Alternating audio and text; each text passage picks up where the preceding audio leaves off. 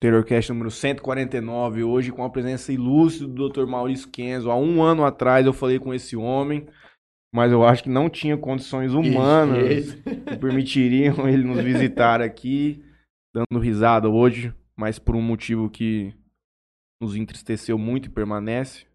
Foi muito complicado. Esquistos até hoje. Que ano, hein? Mas aqui estamos, né? Vamos fazer o quê? Demorou, Boa noite mas- boa noite, Maurício, boa noite, Leonardo. Boa noite a todos. Vamos começar aqui mais um Interiorcast. Gabriel Oliveira, mano, desculpa a minha ausência. Tá desculpado, meu patrão. Vamos começar aqui. A gente vai fazer um. Passar uns patrocinadores aqui rapidão. Eu passo aqui, o Matheus passa ali. E aí a gente já. Não vou já passar em dá lugar início. nenhum, não, porque eu não vou sair. Quero agradecer a GSX Clube Náutica. Aluguéis de lanchas de 26 a 30 pés. De Mateu Açaí. Inclusive tá marcado o Rick pra esse, me... pra esse mês agora de, de setembro. Henrique Machado, dia 22 do 9. 22 do 9. Vai contar um pouco aí da essa expansão da de Mateu aí pra nossa região. Solutions IP, empresa especializada em telefonia VoIP.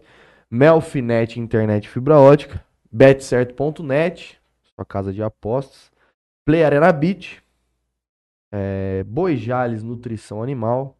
A indústria de processamento de subprodutos bovinos. E Daniela Godoy Semijoias. Inclusive, vamos estar lá todos em São José do Rio Preto esse final de semana. Passar um final de semana lá gostoso. Esperamos trazer um, uma medalhinha pra nós, É Palha. bom, né? Você roubou dois overgrip meu. Vagabundo. Agradeço ao Califas Burger, ao Herreira Contabilidade também, Juninho. Esmalteria Bem Me Quero, o Ângulo Jales, Marília Pupinho Arquitetura que me telefonou hoje. Dr. Felipe Blanco, seu companheiro médico, faz implante, transplante capilar, Dr. Maurício. Eventualmente, viu? Cafeteria Sato. Daqui a pouco. A JR Telecom do ilustríssimo Alberto e a GOP cidadania do, do Alessandro. Sabe o que eu descobri hoje? Tinha uma menina que fazia faculdade comigo, eu acho que ela era da comissão de formatura. Uma Adriana Chiaradi, alguma coisa assim. Eu tava lendo o Estado hoje, aí uma coluna lá de coisas da cidade de São Paulo. Aí apareceu uma notinha assim. É, do- doutora Adriana, advogada, especialista em naturalização e em levar pessoas para trabalhar em Portugal. Aí não é, tá com 150 mil seguidores no Insta, irmão. Mexendo com advocacia de, de facilitação de levar a galera pra Galera lá. pra lá. Já levou, tem mais, mais de 600 pessoas já com processos autorizados na mão dela. Tava com nós lá. E hoje você tá aqui. E hoje eu tô aqui, Juninho. Graças a Deus, irmão. Ainda bem que você tá aqui, né? Caminhos vão seguindo distintamente. Deus Boa noite, abençoe ela. Amém. A todos nós. Boa noite, gente. Primeiro eu queria agradecer aí o convite aí mais uma vez. Dessa vez deu pra organizar e eu peço até desculpa da outra vez, mas era o que eu tava falando antes pra vocês, né? Foram 365 mais 365 dias nesses 700 e cacetada aí de dias dentro do hospital e às vezes passando uma, duas, até três vezes no mesmo dia. para ajudar também os médicos que lá estavam e a equipe da enfermagem, físio. E a gente se desdobrou. A Santa Casa, com aquele espaço que tem, com a- às vezes, muitas vezes com a equipe um pouco restrita de mão de obra mesmo, a gente fez um milagre lá, viu? Nossa, a gente trabalhou e também tenho que agradecer esses profissionais que ali estavam na síndrome gripal naquele momento. Antes de, eu antes de eu pedir pra você se apresentar, vamos aproveitar que você falou dessa questão de ficar dois anos dentro do hospital. Qual você acha que é o dano num nível assim de envelhecimento corporal, fisiológico, um dano psicológico também que causa numa pessoa passar dois anos de uma vida dentro de um hospital lidando com esses traumas diários ali, todos que envolvem. Você acha que é muito grande, é uma carga muito pesada isso? Ah, Foi, né? Como que foi isso? Não, com certeza. É, Muitos dos profissionais que ali estavam, hoje, inclusive eu, nós tomamos remédio para transtorno depressivo, né? Ou para ou para segurar aquela síndrome de burnout. Então, muitos, assim. Não tinha nada disso, mas tinha que trabalhar, tinha que fazer aquilo acontecer. E foram esses danos, né? Danos sociais, por exemplo, eu era casa, hospital, hospital, casa. Ah, vida social muito restrita. Tinha que estar tá bem no dia seguinte, né? Para não tinha uma válvula de escape. Principalmente quando é, aconteceu justamente isso, né? Ó, você, eu saí de São Paulo, agora hoje você vai ser o chegar, ó, chegou a Covid, tem ala do síndrome gripal, você vai ser o coordenador, correr atrás dos médicos, orientar os médicos, ficar com é, trabalhar junto, né, com um, em, em, conjunto, né, para a gente sempre tentar uma, uma dar uma conduta melhor. E isso foi desgastando, era um desgaste muito grande mesmo com toda a equipe. É, basicamente a gente não tinha uma vida social mesmo. Era zero, né? E, e isso levou a muito, muitos danos vai, psiquiátricos, né? Psicológicos, danos físicos, é, ganho de peso, enfim.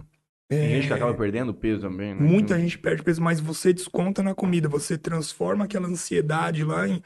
Hoje, ao invés de comer o arroz, feijão, bife, batata frita e uma salada, pizza. Sabe, coxinha, fritura. Você vai comendo pau, ali pau. o que dá ali naquela correria. Exato. Você não tem aquele tempo para, pô, agora eu vou jantar, agora eu vou almoçar. Não, não, não tem. A hora que chegava lá, então era tudo meio que na base da marmitinha mesmo, comia o negócio. E um dano psiquiátrico como esse, uh, existe uma. Consegue ver uma reversibilidade, assim, ainda mais você acompanhando o seu caso, o caso de outras pessoas que estão enfrentando isso lá. É um negócio que veio e ele meio que te, te dilacera num sentido, você acha que dá para recompor isso e voltar ao que era antes? Dá, dá. Acredito que sim. Isso, no entanto, que é, eu fiz uma busca assim meio que rápida sobre o, a quantidade de procura com psicólogos.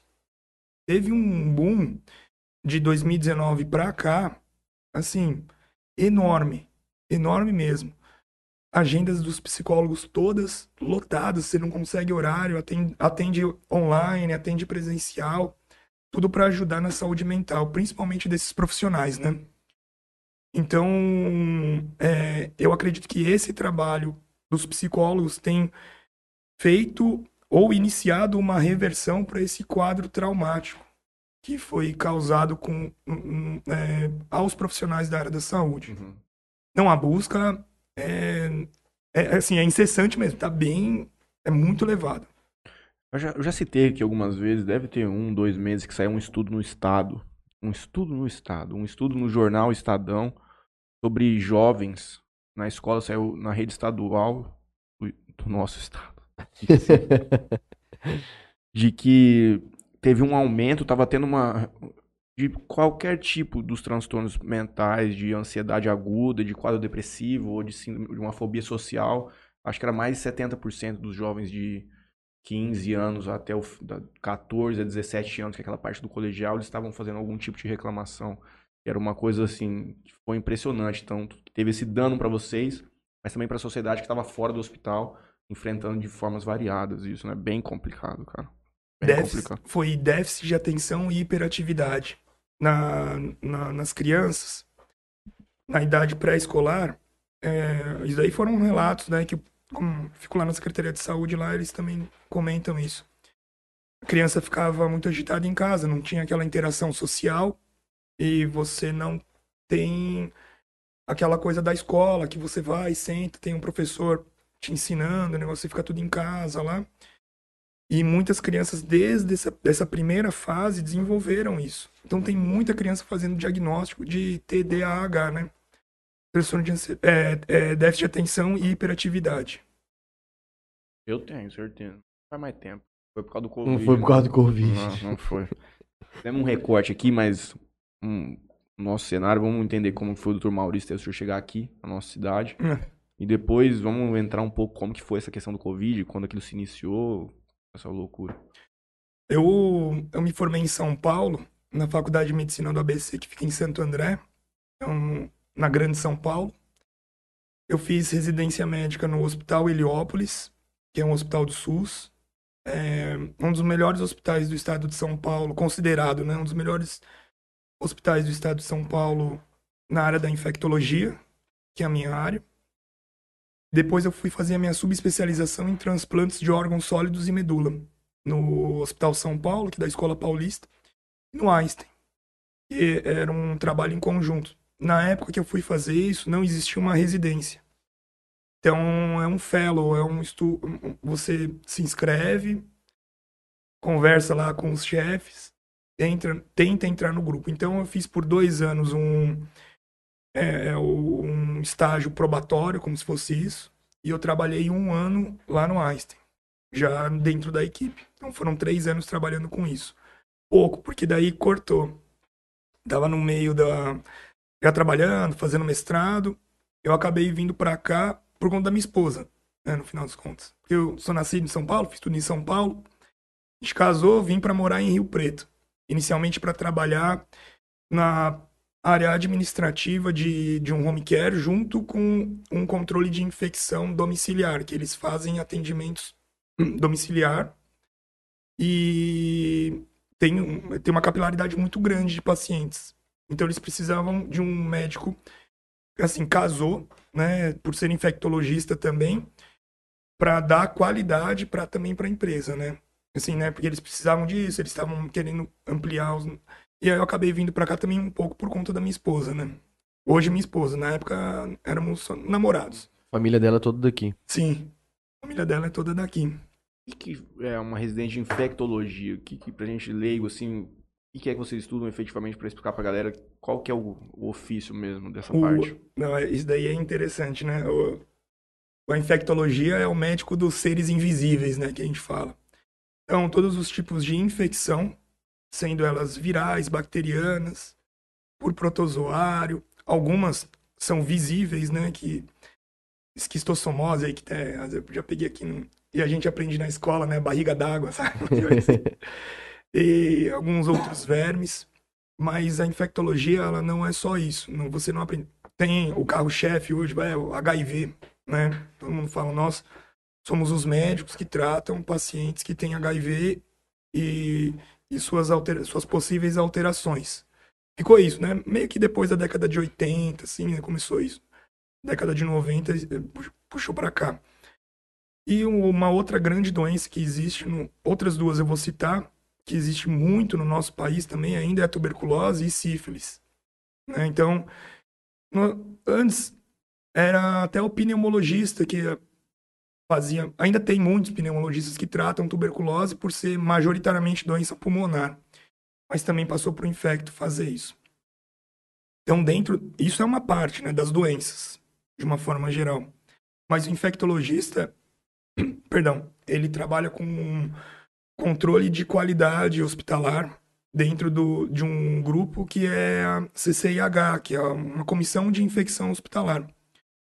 Isso existe porque, primeiro, para você tentar orientar os profissionais que estão lá a utilizar o melhor, a melhor terapêutica antimicrobiana, né? Então, ou melhor antibiótico, melhor antifúngico, será que tem que entrar com antiviral?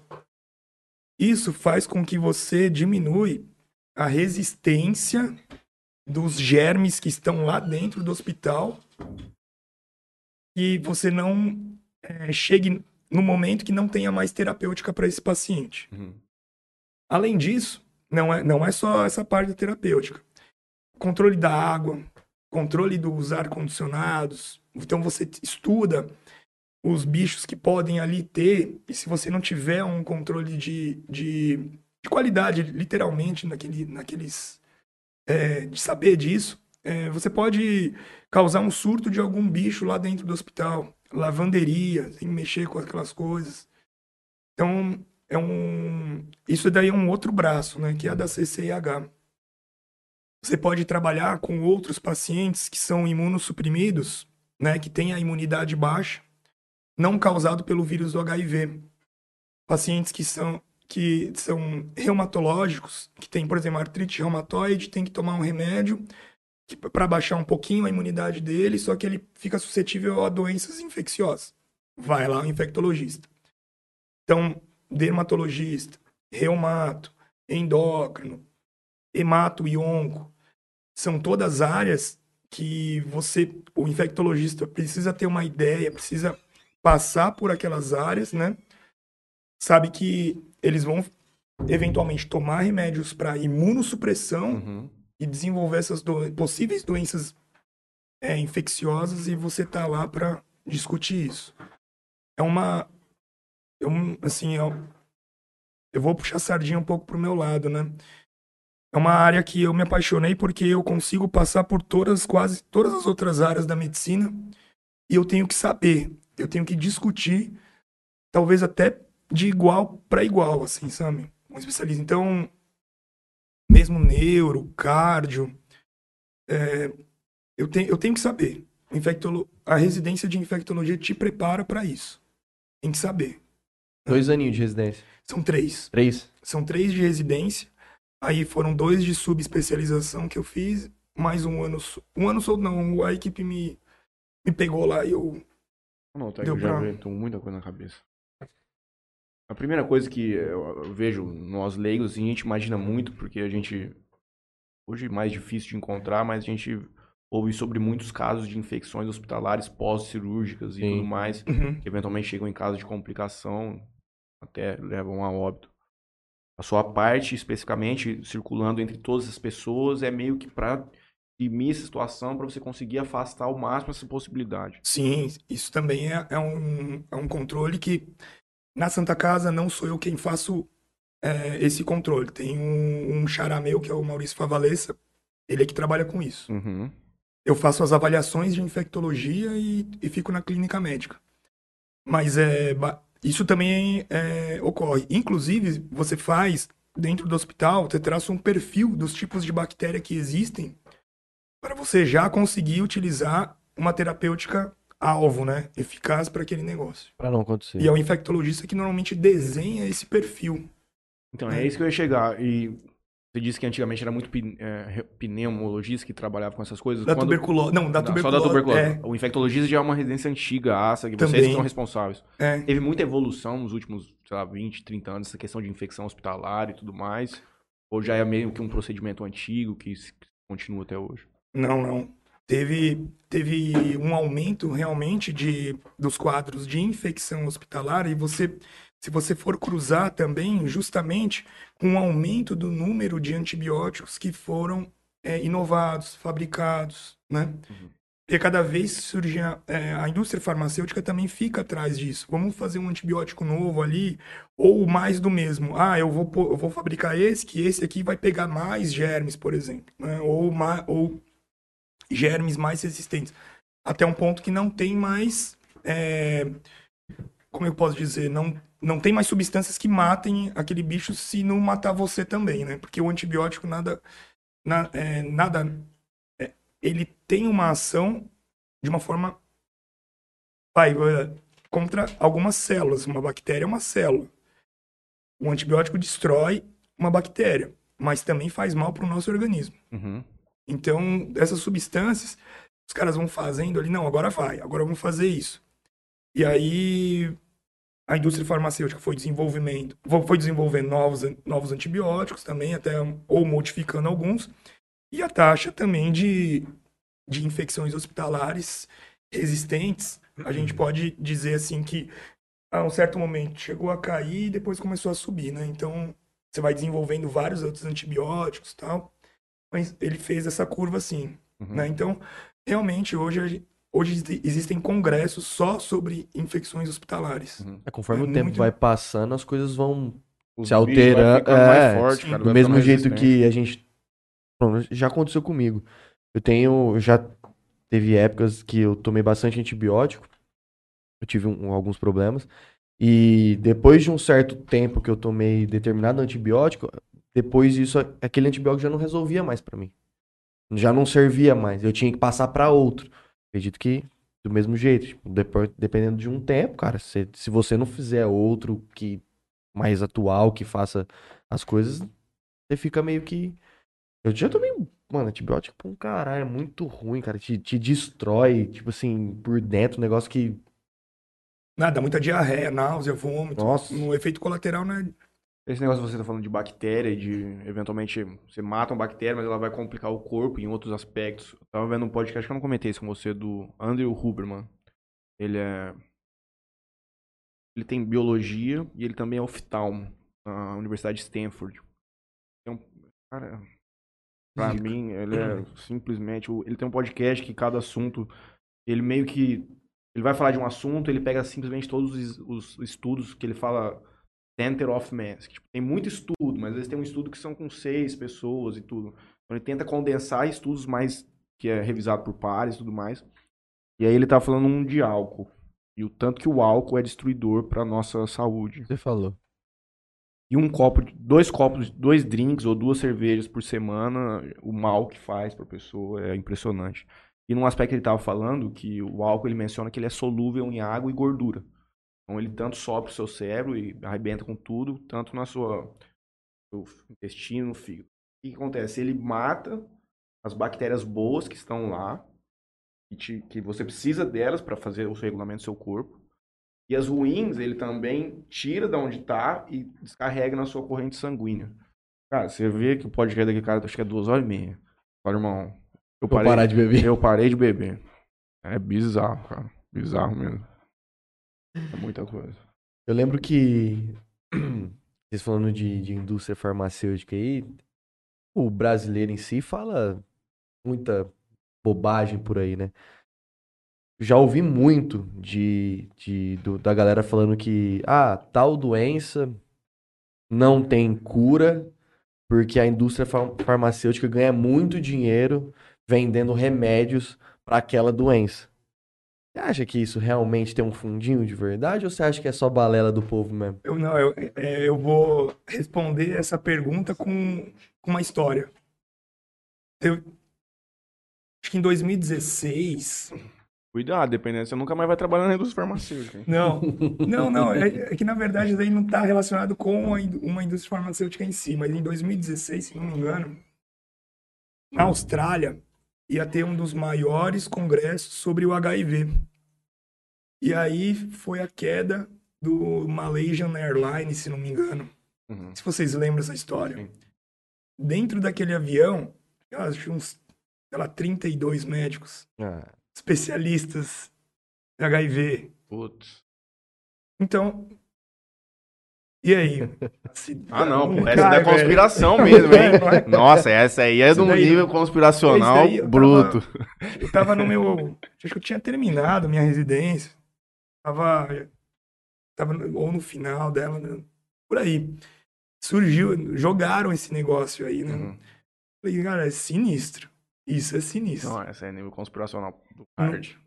Porque assim, eles estavam indo para esse congresso mundial, aí eu tinha muitas coisas, muitas coisas. Esses médicos, eles não soltam antes do congresso. Uhum. Fica com ele, chega no congresso e dá, uhum. principalmente esses caras que são referência, né? Aí, bom, enfim, aconteceu. Por isso eu tô te falando, eu vou te responder isso com uma história, eu vou te Não, contar não. uma história. Não sei o que eu tava vendo semana passada, esse, acho que é o MH380, esse voo. Ele sumiu, a última coisa que tem dele é no meio do mar. A hipótese que eles consideram hoje é de sui- suicídio coletivo. De que o piloto afundou o trem, ele se matou e todo mundo E levou lá todo mundo. embora. Mas essa história conspiracional é igual que foi os Estados Unidos que jogou os aviões lá no... É, Modo é, tem umas histórias assim, né? Saiu uma história dessa? Vai e pergunta pro Igor hoje, moço. O cara acredita que foi os Estados Unidos da América que mandou o avião dentro da torre, moço. Não, se você for ver, mano, é Faz nível que sentido. o homem não foi pra lua, cara. Se eu parar pra ver, tem de tudo. Mas esse negócio da indústria é... Eu não vou nem comentar, porque nossa, isso aí é tudo suposição que a gente fica falando, né? Mas a gente entrar nessa questão do Covid e tudo mais, de como foi o seu dia a dia ali, explica pra mim um pouco, por favor, o que que significa essa questão de ser Anotei aqui, porque eu não sei nem como que eu faço essa pergunta. O que, que significa uma doença autoimune? Essa que eu acho que entra um pouco nessa questão do Covid, muita gente teve complicação. Uhum. Você diz também que tem pessoas que são im- imunossuprimidas, que você tem que dar um remédio para diminuir a imunidade dela. O que, que Ah, significa tá. essa segunda parte dela ser... Tem muita imunidade, no caso? Como que funciona isso? É, não, é, o- é o seguinte, quando você tem a doença, as doenças autoimunes de uma forma geral, é o seguinte, é o seu corpo criando algumas substâncias contra você mesmo, né? Então, em algum momento da sua vida existe algum gatilho e muitas doenças a gente ainda não sabe quais são esses gatilhos. E eu só vou abrir um parênteses, então. O Covid, né? A gente tá falando de Covid. É, tem, tem saído vários estudos da é, do Covid ter sido um dos, agora sim, promover gatilhos para essas doenças autoimunes. Então, fechando parênteses, voltando. Então, essas, essas doenças autoimunes, a grosso modo, nada mais é o seu corpo criando substâncias, às vezes até tóxicas, contra você mesmo. Né? Quando você toma uma medicação, e por que, que eu falei da imunossupressão? Normalmente eles estão associados a é, substâncias inflamatórias. Então você toma remédio para diminuir essas substâncias inflamatórias. Essas substâncias inflamatórias não é a mesma coisa que você, é, sei lá, bater o, de- bater o dedinho do pé e toma um anti-inflamatório da farmácia. Elas agem em nível celular para deixar de produzir isso Uhum. né? E agindo, agindo em nível celular, quem produz essas respostas inflamatórias são da linhagem das nossas células de defesa. Então vamos recapitular. É lá atrás, né? Vai recapitulando essas coisas. Papo meio Vamos lá. totalmente de médico, assim, totalmente. Você tem uma, você tem essa substância inflamatória. Ela não é uma substância inflamatória qualquer, como sei lá, bateu a cabeça e passou um gelinho, esse negócio assim. Uhum. Não. É uma substância, são substâncias inflamatórias específicas que causam dano pro seu corpo. Quem produz isso, normalmente, são células da nossa linhagem de defesa. Né? São as nossas células brancas. Então você toma um remédio específico para inibir a atividade daquela célula de defesa sua para não produzir essa substância inflamatória. Uhum. Só que a partir do momento que eu tô tomando um remédio ali para inibir a minha célula de defesa, eu às vezes acabo bloqueando tudo. Uhum. Entra qualquer bicho, vírus, bactéria, e aí a célula fica lá, ó, estão tão te O que, detonando que eu faço? Estão te detonando. E você não tem o que fazer. Então, isso é o imunossuprimido, Uhum. né? Que na verdade você tem a imunidade suprimida por alguma coisa. Ou por um remédio, ou, ou por, às vezes até uma doença autoimune mesmo, ou pelo vírus do HIV, né? No caso que a gente estava falando antes. É cientificamente incompreendido ainda a razão disso? Não consegue saber qual que é a gênese disso no corpo humano ainda? Eles não conseguiram Do, do? HIV, Não, dessa imunossupressão em geral, assim. Algumas doenças já têm algumas, alguns gatilhos já muito bem estabelecidos, né? É, ou agora a maioria não. Assim, não, não sabe do nada. É, fala assim, ah, a pergunta é, por exemplo, ah, você tem lupus. Você tem alguém na família que tem lupus? Lupus é uma doença autoimune. Ah, tem. Ah, então vamos começar a investigar. Mas eu não tenho nada. Não, mas vamos começar a investigar. O fator genético ainda hoje é muito importante, né? essa história que você tem de, dos avós, né? e- ou, seu- ou seus irmãos, ou pai e mãe. Agora, aquele negócio primo, tio, já é um pouquinho mais distante. Uhum. Na verdade, é uma linhagem direta, né? Direto. Por isso que eu sou meio demência, não é, Juninho? Você, tá, você falou de uma coisa que me fez lembrar do programa do Arthur. Nós recebemos o Arthur, que ele é gerente administrativo do Hospital do Câncer, na última quinta-feira. Ele menciona que tem alguns remédios lá. Acho que você até fez a pergunta de como que um remédio sabe que ele tinha que chegar aqui no pulso pra tratar Ah. ou pra fazer um tipo de exame ali. E eu acho uma coisa bizarra, né? Por exemplo, você mencionou. Por exemplo, eu, eu- meus, meus joelhos são estourados. Eu jogo tênis. Tem dia que eu sinto e eu tenho que tomar um anti-inflamatório. É um, ele tem um efeito geral no corpo anti-inflamatório ou o remédio é um gênio que ele compreende que eu tô Que com o tem que ser no joelho. Ele é geral, ele é no corpo. no corpo? Ele é geral, no, ele é pro corpo inteiro. Esses anti-inflamatórios, eles precisam do nosso fígado para pegar o, o, a substância que você está ingerindo e transformar no anti-inflamatório, mas ele fica circulando.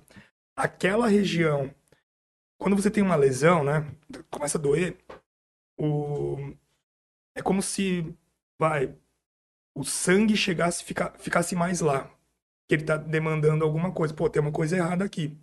Então, por isso que dá aquele inchaço, vermelhidão. Porque tem mais vasos querendo. mais, mais sangue querendo chegar lá. Isso eu tô falando meio a grosso modo. Uhum. Então, não é assim, ah, putz, o negócio é gênio. Não, é porque como tem mais sangue lá, a substância tá indo mais para lá pra também, lá. né? Mas ela fica no seu corpo inteiro. Principalmente, isso daí é uma. É, os anti-inflamatórios a longo prazo, essas coisas, dá muito problema no rim, né? Uhum. Então, o pessoal fala, não, vai com calma, faz isso. Tanto que teve aquela crise de opioide nos Estados Unidos, que os caras, voltando à indústria farmacêutica, os caras tomaram um fumo gigantesco, fentanil, um monte de coisa que eles Sim. estavam com é, oxicodon, né? Um monte de coisa. Oxicodona. que Os caras estavam na farmácia, tipo, remédio pra dor, assim, nível. Aqui, por exemplo, sempre foi estritamente controlado, né? Sim. E lá teve uma crise opioide. Os caras tomaram um processo, acho que tiveram que pagar uma condenação, acho que 16 bilhões de dólares. Não sei se foi a Pfizer, não sei qual que foi. Recuperaram agora. Não, eles ganharam mais vendendo. Eles, eles ganharam mais vendendo, entendeu? Tipo, eles ganharam, lucraram uns 25, cara já faz a conta. Assim, não, isso aqui vai dar merda lá na frente. Ah, Mas, já, já vende. Mas eu acho que a multa sabendo. vai ser uns 10 bi, nós vamos faturar 20. Então, não, vamos torar o pau. Deixa o povo se fuder. Consegue explicar pra gente? Vamos mandar no grupo do Beat Tennis, pro povo ver o ilustríssimo Maurício. Tinha que ter feito isso já, né? Sim, esqueci. Explicar um pouco as diferenças entre influenza e a Covid? Não, claro. O... São... São duas famílias diferentes, né? A família da influenza e a família do coronavírus. Ah, são dissemelhantes, assim, né? São vírus é, basicamente para doenças respiratórias. E o que elas causam no seu organismo. Ah, antes da, da Covid-19, também tinham outros corona, outras, outros vírus sempre, sempre teve, na verdade, outros coronavírus que não causaram tanto impacto como essa cepa de coronavírus, né? O Covid-19. Né? O SARS-CoV-2 e tal. Se tem o 2, teve um.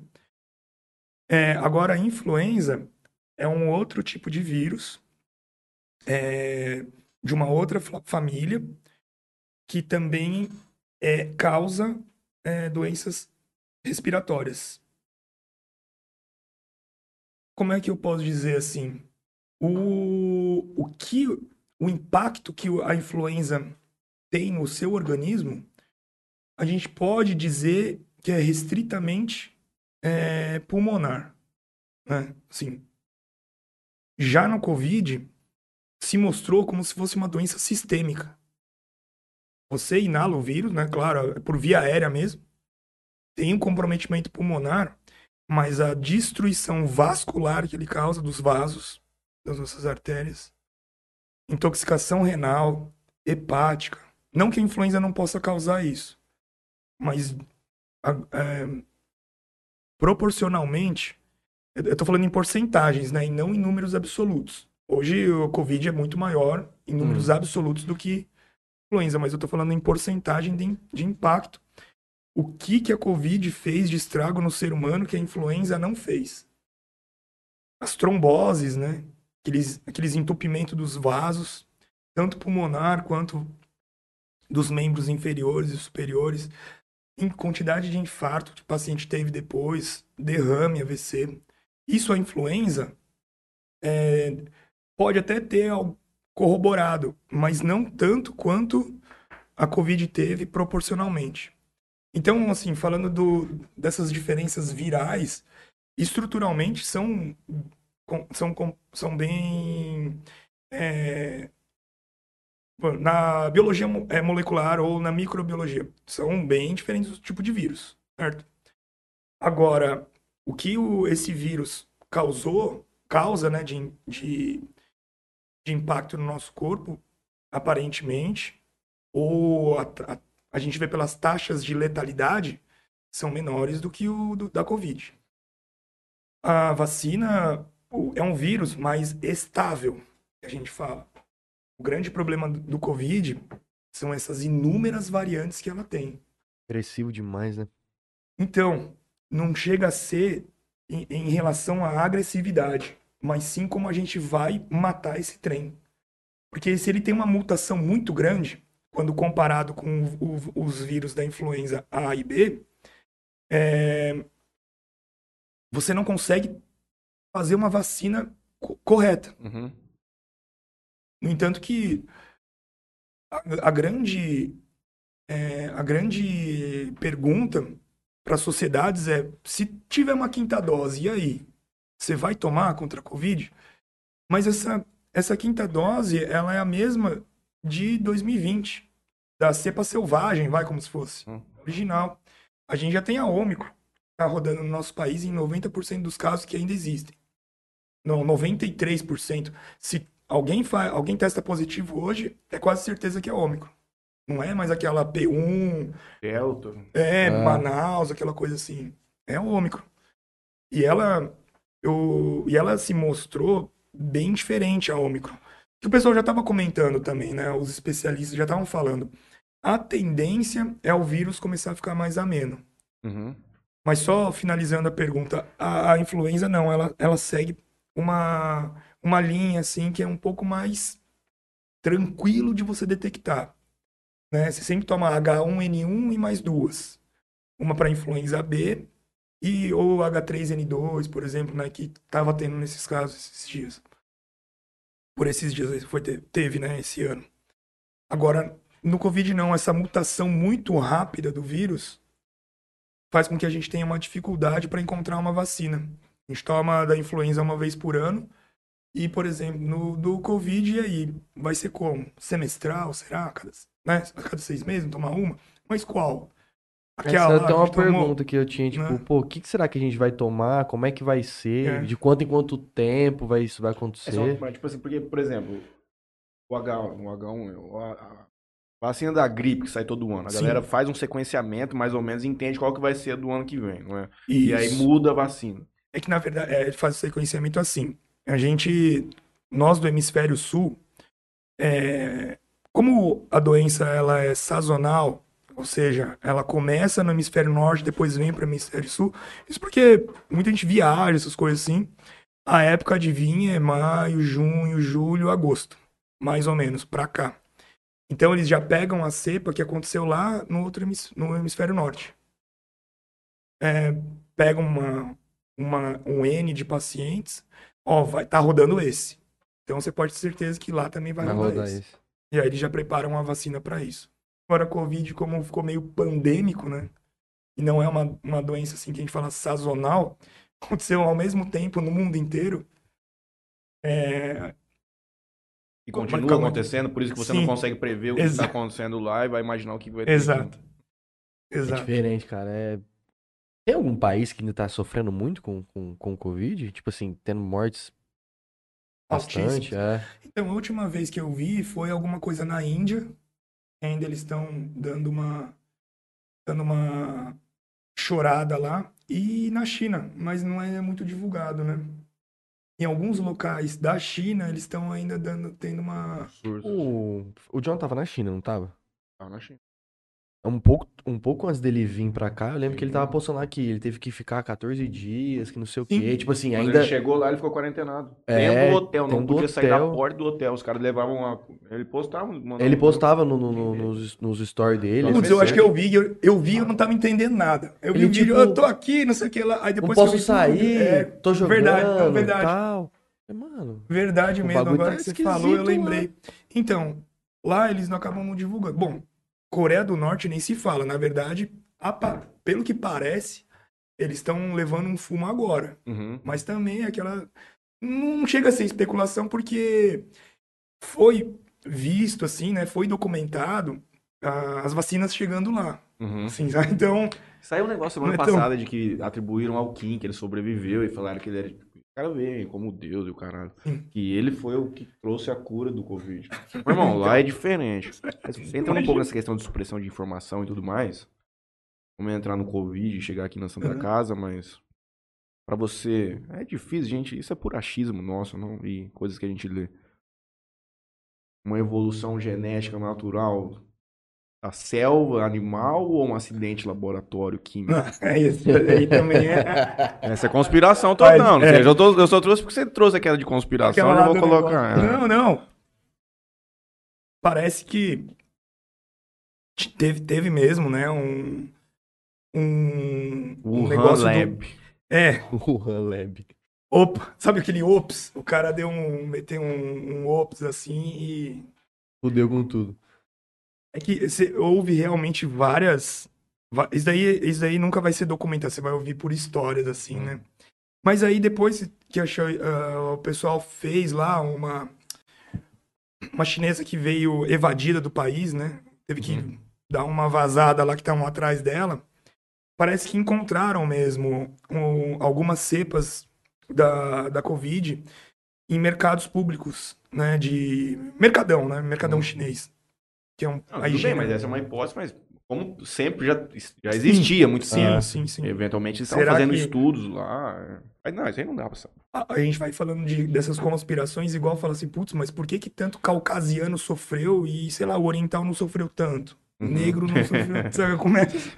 E o caucasiano, pá, detonou Cara, mas os esse, caras. mano, esse trampo é uma pica, porque, tipo, os caras falam, é laboratório segurança 5, né? Isso aí parou de aparecer, mas antes tava saindo mais sobre isso, quando tava em voga esse assunto e tudo mais. E, cara, os caras mexem com o vírus, irmão. É. Os caras estão tudo paramentado, tudo mais. O cara derrubar um frasco ali, o trem. Vocês que acompanham mais futebol, tem teve um mascote que foi o Parangolé. Que é aquele, como se fosse um tatuzinho. Uhum. Sim. Da onde que era isso daí? Olimpíadas, alguma Qual- coisa assim, que não foi? da- Ou da Copa do Mundo. Foi da Copa, Não, não foi no Brasil. isso Copa do Mundo. Brasil. Tatu, moço. Daí esse, lá na China, estavam falando que veio desse, desse tatuzinho aí. Uhum. Angolano, É, né? Morcego, moço. Então, Ah, e aí você vê as coisas, né? Bom, O Leco. o O Leco. O Leco. Bom, o que importa é que ele veio. Porque esse tatuzinho lá, é, também, bom, nunca fui, mas eles falam que serve de alimento também, né? Então, Onde você Pois. tava? Em mais ou menos em outubro do ano de 2020. 2019. Quando 2019, apareceu assim no jornal hoje, na Sônia Brisa, sei lá quem é aquela mulherzinha. Primeiro caso. Falou assim, olha, hoje na China na Chi- saiu lá uma- um probleminha lá, uma moça tá com vírus, faleceu em 12 horas dentro do hospital. Você lembra desse dia? Rapaz, Não, porra, eu lembro.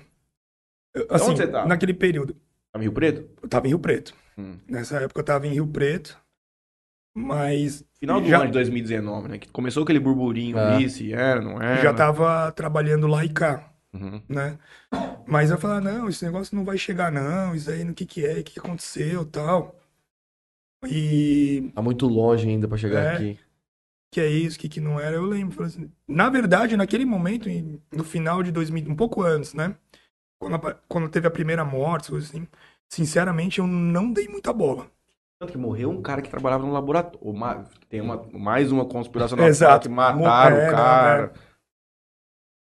E, assim, naquele momento eu vi e foi uma notícia que passou batido. Sabe? Tipo, ah, mais uma aí, sei lá, uma coisa meio isolada lá. Do nada, em março de 2020, aqui no Brasil, né? E quando foi o primeiro caso. Em maio já tava um negócio O absurdo. primeiro caso foi de um cara que tava vindo de lá, não era? Uma coisa assim? Não, é, um foi, italiano. foi- é, foi, é um brasileiro que tava vindo da Itália. Ele que trouxe pro, pra São Paulo. Mas naquela altura também, no final de 2019, era de... você não podia esperar uma reação distinta dessa, de, de encarar com uma naturalidade, porque qual foi a última vez que teve um episódio desse na história? Não tinha. um nível desse que se tornou uma coisa simplesmente não existia. Na Sim. literatura médica, vocês não tinham um negócio pra se pautar. Então, quando aconteceu, eu falei assim, meu irmão, é mais um aí, vambora tocar o pau. É, por exemplo, o que eles é, fala- falavam muito bem no comecinho da peste negra, né? Uhum. Sim. Peste negra, né? século XIV, sei lá, século XV. Uhum. Matou um terço da população europeia, mas é falta de higiene, né? É uma bactéria, né? Que Uhum. detonou o povo lá. E eles Seria mais tinham simples de resolver, mas ainda assim não tinham conhecimento como nós não Sim, tínhamos dessa sim, vez sim, também. sim, sim, sim. A realidade dura em momentos distintos, mas Lá na Índia não deve estar meio complicado também por causa dessa questão de higiene lá? Porque Não, sim, lá é. Era o que eu tava É comentando. É um dos países que ainda deve estar. tem um, algumas mutações, assim, bem mais bizarras que a nossa, assim, sabe? Eu lembro que quando tava no. Tava aquele auge da, né, assim, mortes pra todo lado no, no, no, no mundo, mostravam ah, algumas imagens do pessoal lá na Índia e, cara, era bizarro. ela tem um como problema é de saneamento público É, é, gigantesco mano. lá. Não... Era feio de ver.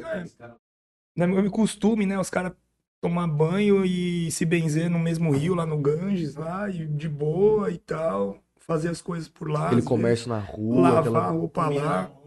É.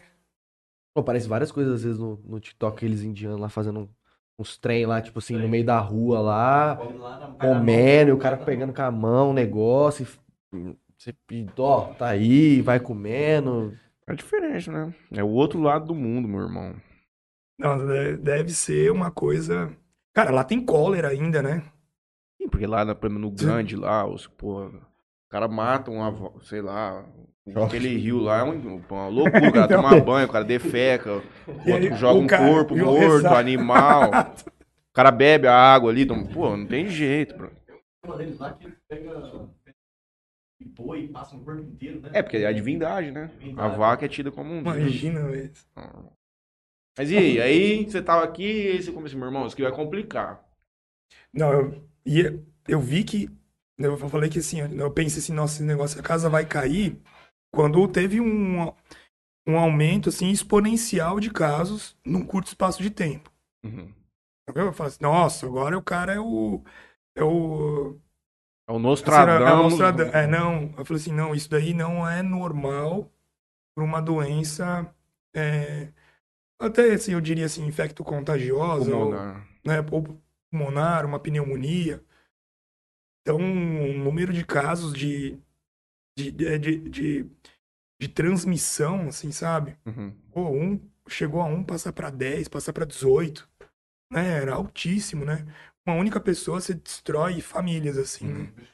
Então, passando né, nesse sentido, falei, não, isso daí não é normal. Então, e, e o, não, o não é normal era algo que, que a gente nunca viveu, né? Ninguém nunca passou por uma pandemia, ninguém sabia do que que era e, fomos, e foram todos aprendendo junto, né? E até hoje você aprende, você aprende muita coisa. Eu acho que esse é um grande. Daqueles que conduziram com boa fé no coração. Essa é uma grande acusa deles, é de que, tipo, eles tiveram que reagir. Valeu. Tiveram que reagir conjuntamente com o mundo sem ter parâmetro do que fazer.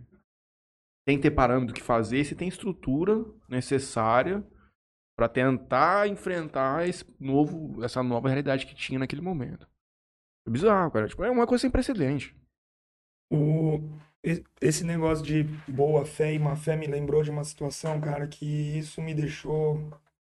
Cara, isso acabou comigo. Já foi. Foi depois de um tempo já, né, que a Covid estava instalada e algumas medicações já estavam sendo liberadas. Uma delas é uma medicação para artrite reumatoide, inicialmente chamada tocilizumab. Tocilizumab, ele é distribuído como uma medicação de alto custo pelo SUS.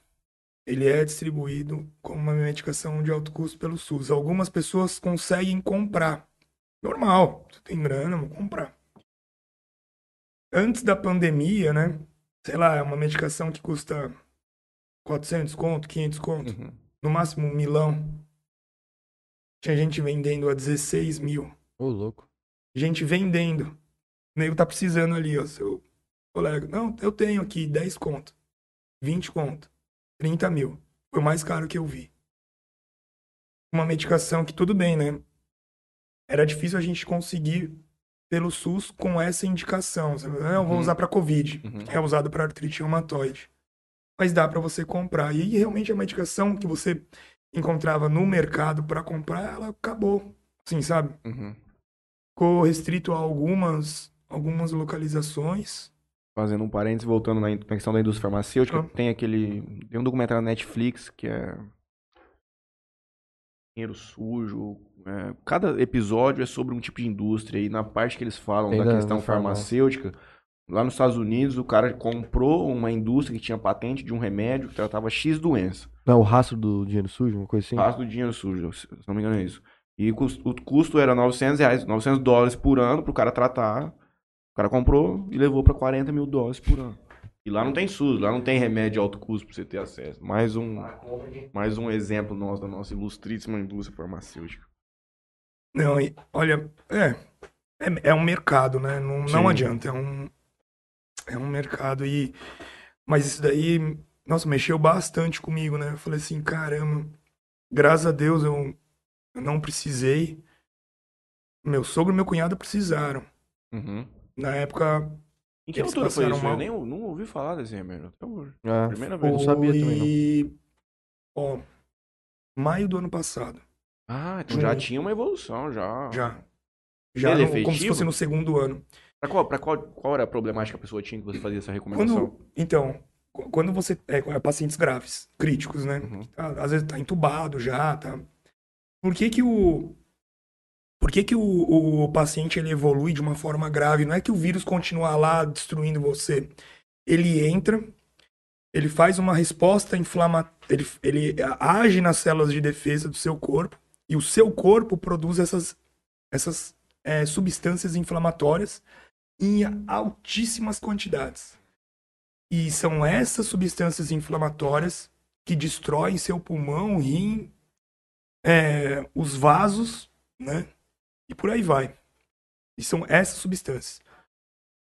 A medicação para artrite reumatoide, aí depois de muito estudo, né? Os caras falam, ela inibe uma, uma dessas substâncias chamada, essa substância chama interleucina. É um nome técnico lá. Vamos tentar usar contra o Covid e viram que teve uma resposta muito boa. Porque eles viram que a substância inflamatória que o vírus, quando destrói a célula, produz essa interleucina. Tem números, tá? Só Uhum. vou falar de uma forma geral, mas tem interleucina 6, 17, 20, 21. E em maior quantidade é essa interleucina 6 ou até a 7. Bom, 17, 20, 21. Nessa somatória, ela faz toda aquela destruição pulmonar dos seus vasos e por aí vai, né, do seu rim. Então, eles davam o tocilizumab para fazer com que essas interleucinas diminuíssem, caíssem mesmo, para evitar. Aí você tem que é, estabilizar o paciente, deixar ele lá quietinho, para que o corpo dele comece a recuperar. Mas com altas concentrações de interleucina no seu corpo, né, nessa- dessa Seu substância, você não consegue regenerar o seu órgão. Né? E aí, putz, eu vou puxar um gancho do que por que que saiu tanta medicação e de agora foi é, tirada, né? Azitromicina, colchicina, é, vermífugo, ivermectina, Hidroxicloroquina. é, hidroxicloroquina. ah, putz, não sei se eu deixei de falar alguma aí, mas por quê? Quando você começa a ler. No, no momento, putz, vamos fazer. Por quê? Você pega a bula da medicação, elas são substâncias que também produzem a longo, a- ali, né? É um antibiótico, mas também tem uma ação anti-inflamatória. Elas aj- ajudam na, na tentativa da inibição de interleucina. Pô, por que, que não usar então? Por que não vamos usar esse negócio aí? Agora, inicialmente, bom, vamos tentar? Vamos tentar. E viu que não deu certo. Para, mas aí teve um. Putz, aí você envolve campanha política. Não, é política. Não, aí vão- não, é ficou. é, politizou. aí poli- é. Eu me lembro até hoje, eu mencionei isso aqui. Eu lembro quando eu li no Twitter do, do francês lá, que soltou o primeiro. Eu lembro desse tweet, eu vi o tweet do cara. Assim, ó, estudo aqui na França com cloroquina, não lembro qual que era na altura.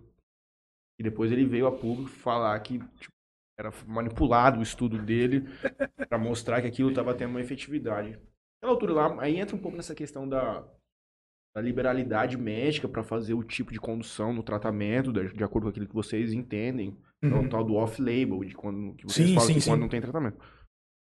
Só que aí, por exemplo, vocês, o cara viu lá atrás que aquilo lá não funcionava. Só que aí, infelizmente, o mundo como é hoje, ele politizou a questão e virou essa guerra. Eu acredito que esse negócio do, da azitromicina, dessas coisas aí, eu acho que era talvez uma forma de tentar não é, deixar o povo louco. Tipo, pô, a gente tá diante de uma doença que a gente não sabe o que fazer. Então, tipo, porra, aquela, aquele medicamento que estão testando, pô, é esse medicamento, esse, é esse medicamento que vai resolver né, pro leigo, vamos dizer assim, que tá Uhum. lá no, em cima do mapa, que não tem tanto conhec... não tem tanto acesso à informação das coisas, meio que talvez seja tipo uma coisa pra, pra pessoa não entrar em desespero, talvez.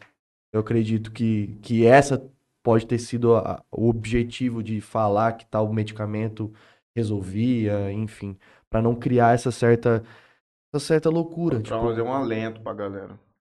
Tipo, pô, não, a gente tem um negócio que tá resolvendo, tal, beleza, em partes não tá, mas pro leigo que não tem acesso a essa informação, ele vai achar que aquilo resolve e, e na, naquela altura um. O pessoal ficar desesperado, acho que não era uma opção, né? Não era uma Ah, opção. mano, se os caras é- falassem pra comer merda, que, que ajudar, o cara ia curar- comer, bro. comer, Sim. O cara ia comer em casa, quietinho, escondido. A mulher dele falando pra não comer. Não, ele ia lá no quarto, lá fechado e comia, mano. O cara faz qualquer coisa pra não morrer, mano.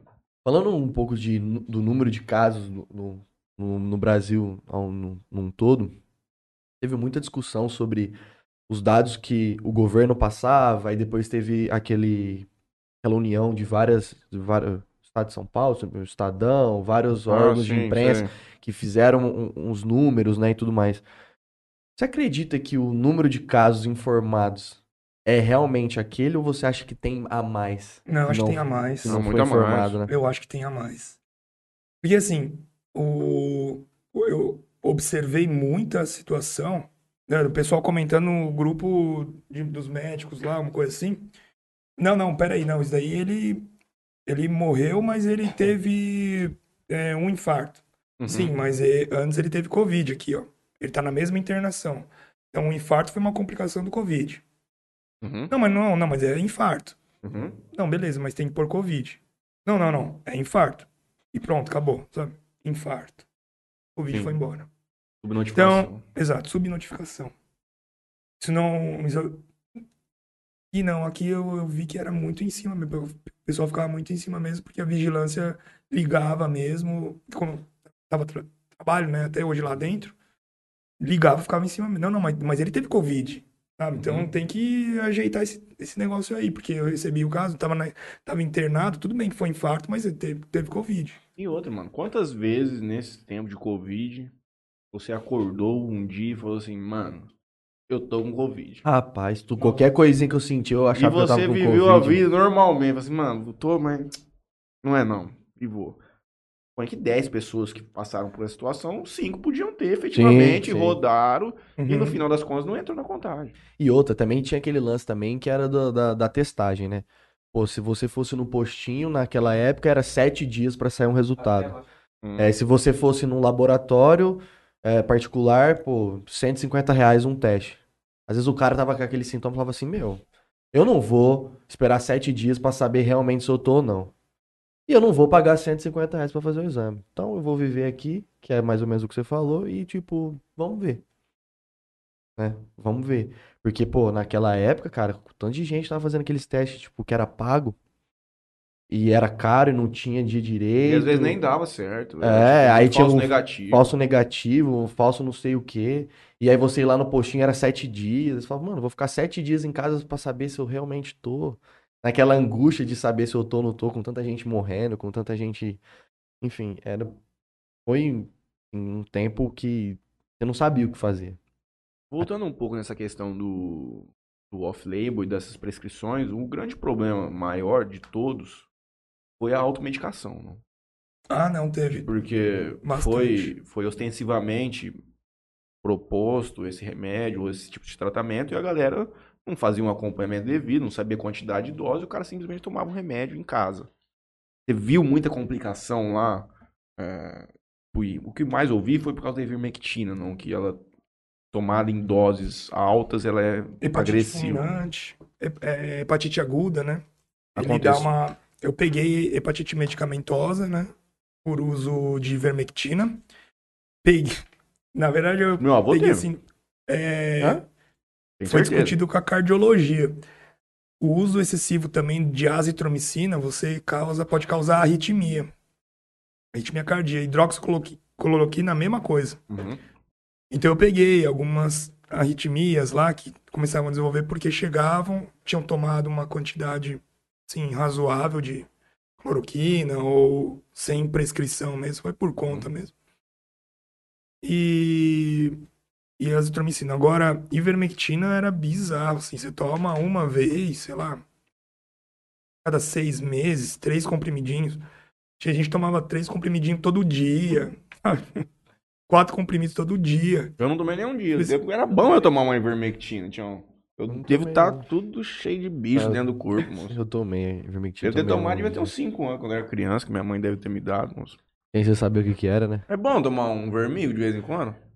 Onde precisa, fala a um verdade. N- né, Lembra naquela época que tava tendo uns bichos de pé lá no. No beach No tênis. beach tênis. Eu não tive. Nossa, eu, eu tive uns par assim, eu, aí eu tomei vermentina. Bicho geográfico, eu tomei, tom- também tomei. Tomei, tomei vermentina, mas pro bicho geográfico, né? Não Uhum. dá. Nossa, é horrível aquele negócio, cara. Você sente ele and- Coça o negócio. andando dentro de você, mano. Que bizarro aquilo, cara. Mas quão desesperador foi estar dentro do hospital sem saber o que fazer? A primeira vez na tua vida, não? Ó, cara, foi- é, foi- não, foi bizarro. Mas o, o mais bizarro é quando a gente viu que não tinha lugar para mais colocar paciente. Não, não tinha. Não, não tinha. Não, ah, mas não, não tem, não tinha espaço. Você andar, não tinha espaço. Você colocar, enfiar os pacientes. Como é que a gente vai manejar isso? Vai manejar aquilo? Era também desesperador ver a fila de gente, gen- de pessoas que estavam na UPA também esperando vaga. Se entope aqui, a UPA sofre. Uhum. Isso foi pra mim o mais desesperador. E onde que a gente vai ver? E, e paciente que complica, fica grave, cara, você não, Ele não evolui. você não sabe, você não sabe quanto tempo ele vai ficar lá. É, você não... Isso foi, isso foi desesperador. É, e aí no Não é onde- princípio lá não tinha aquela questão de você, o cara falar assim, não, daqui, pô, com 14 dias eu consigo evoluir ele pra uma UTI comum, porque ele não tá mais transmitindo o vírus. Cara, vocês foram aprendendo com a- conforme, Conforme o é. ônibus ia andando, vocês iam... Pô, o cara já não tá mais transmitindo, vamos transferir esse paciente pra lá, porque agora é cuidados e tal. Já chama outro. Mandou... Vocês mandaram muita gente pra outras cidades também, né? Tivemos que mandar. Não- Acho que foi o Rafael que falou de que não tinha vaga, às vezes pegava o telefone, falava- ligava pra, um- pra uma outra Santa Casa de, da cidade e falava, ô, tem vaga? Pô, tô, tô tendo que mandar um paciente aí. E aí encaminhava, enfim. o, um hospital lá em um hospital de apoio lá em Catanduva fizeram várias UTIs também foi pra lá Rio Preto também foi bastante que eles ampliaram a área de UTI só para Covid Uhum. então teve teve a gente teve que mandar bastante paciente e o nosso primeiro paciente olha só ele era um um caminhoneiro que estava fazendo uma viagem aqui e tal, passou por aqui, passou mal na UPA, o cara é de Ribeirão Preto. Não era nem em Jalesense, sabe? Uhum. Nosso primeiro paciente. Eu, será que é? Será que não é? Putz, e aí quando foi? Aí sim eu tomei susto. Falando de coisas desesperadoras, né? E agora? Chegou mesmo, sabe? Aqui agora. Tá aqui agora. Temos um. E como que foi esse início de projeto ali pra estruturar alguma coisa? Vocês lá, ou, ou já foi com uma normativa do governo do estado, ou vocês tiveram Isso. uma autonomia aqui Não, pra... a gente, te- a gente é, toda vez os caras soltam realmente uma normativa de como tem que fazer, né? Hum. E justamente a CCIH que vai organizando também outras coisas, né? Junto com, com comigo lá, né? Eu, eu e o Dr. Maurício Avalese, a gente ia dando alguns, ou achei melhor fazer assim, dando uns pitacos também, né? Pra ver, isso é a estrutura física mesmo, como é que vai ficar, como é que vai fazer isso, os quartos, coloca, é, pode colocar paciente assim, pode misturar, não pode e tal, sabe? E se tiver lá os pacientes, um vem como falso negativo, bom, pegou lá, né? É. Uhum. Sabe aquelas coisas? Então você tem que também ter um, um espaçamento, colocar os negócios. E isso também do espaçamento é, quebrou as nossas pernas, porque tinha que ter pô, pelo menos um metro e meio de distância, curtindo um negócio assim. Não, mas quantas ca- camas agora vão caber? Ah, sei lá, de quatro cabe duas. Sabe, o negócio? Você já reduz já atrapalhou, bastante justamente isso, mas é melhor ter do que não ter nada, né? Como se fosse isso. Aquela Quem tá questão do- recebendo. do, capacete Elmo ajudou vocês mesmo? Ajudou. Ajudou bastante. O grande problema do capacete Elmo é para quem tinha claustrofobia mesmo. Hum. Você enfiar um negócio. Claro que você usa um, um, um tampão de ouvido lá, porque como você joga pressão positiva lá dentro, para justamente o Ah. paciente ter mais um conforto respiratório, é, ajudava a expandir muito bem o pulmão, sim. Ajudava. Agora, quem já tinha algum grau de claustrofobia ficava desesperado, que não, não tolerava. E, e assim, se a gente fizesse, se a gente não fizesse aqui, aqui- aquilo ali, era igual a entubar o paciente. Essa, o capacete elmo, justamente, ele, ele veio para dar uma. é, como é que eu posso dizer? Um certo. Tentar, tentativa de um certo conforto para o paciente. Ele tá acordado, ele tá interagindo com você, você conversar, ver a família, porque aquele momento é desesperador nesse sentido. Você tá isolado, o paciente tá sozinho lá. Tem ninguém, tem. Lógico, tem gente para conversar lá, né? Mas não é a, Não é a a família esposa, dele, é. não é a mãe, não, é os o filhos. filho. E aí, pelo menos, uma da, um dos motivos da gente ter tentado comprar, o, é, pedido, né, o capacete alma é um pouco disso. Ele é todo transparente. Você bota a câmera de celular, o vídeo lá, sabe? O cara consegue fazer um oi e, e, e tá é, tendo esse, esse suporte, né? Teve algum episódio surto psicótico lá? O cara levantar e. Ah, não. Teve, teve. Teve sim. Teve, o cara ficava desesperado e tal. Agora, quando o cara tá bem sedado, né? Daí Uhum. nos entubados, não, mas no. No. No começo, tá? É, é- é assim. Agora, esse surto psicótico, a gente não sabe se ele tava totalmente ligado com a falta de ar que ele tava sentindo, né? Também pode ocasionar. Isso, a hipoxemia severa pode começar a dar dano cerebral, né? Claro, né? Você fica com sem oxigênio ou com pouco oxigênio, o cara fica doido, né? Uhum. Sai de si mesmo.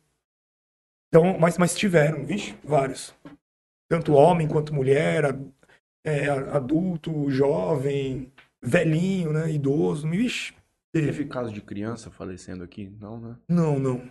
Puta, que coisa forte, né, cara? Não, isso não, graças a Deus. Mas chegou do- a ter alguma criança que internou, assim, num estado mais crítico? Crítico. Assim, menos de 10 Não. anos, assim. Não, então, crítico, crítico eu não lembro. Hum. Internou criança, mas crítico não não lembro. Não, vai chegar uma criancinha assim, assado e tal. Como é que você explica isso aí Uma criança de né? 10 anos é uma coisa que, cara, é tipo. Como é que você explica isso aí também, né? O Tipo- pessoal, o- é, é assim, o pessoal fala, é, os pediatras, eles citavam muito sobre a, a parte da imunidade da criança. A maturação da imunidade da criança demora mais. Então, às vezes, o vírus chegava e não, não conseguiam é, pegar para destruir tantas células de defesa assim. Porque a, é como se a imunidade da criança estivesse meio imatura ainda. Aí você pergunta, mas não deveria ser ao contrário? Se é, se é imaturo, então Mais fácil? Você... é mais fácil destruir? Na verdade, aí é que tá. A criança talvez não conseguiria produzir tantas interleucinas assim, como no adulto. Então é isso da maturidade, entendeu?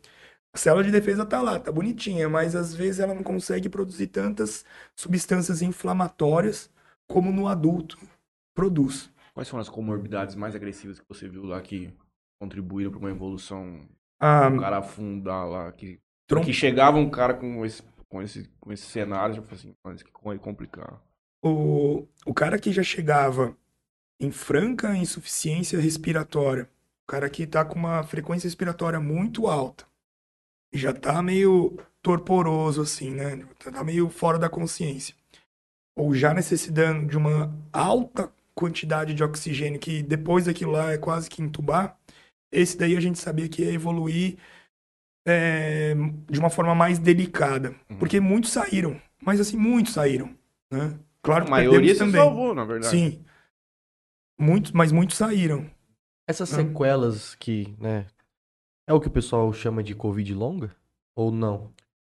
Pode até. Não, então, é, eu, eu ouvi esse termo sim. Tem gente que ficou. Tem gente que até hoje tem perversão do, do paladar.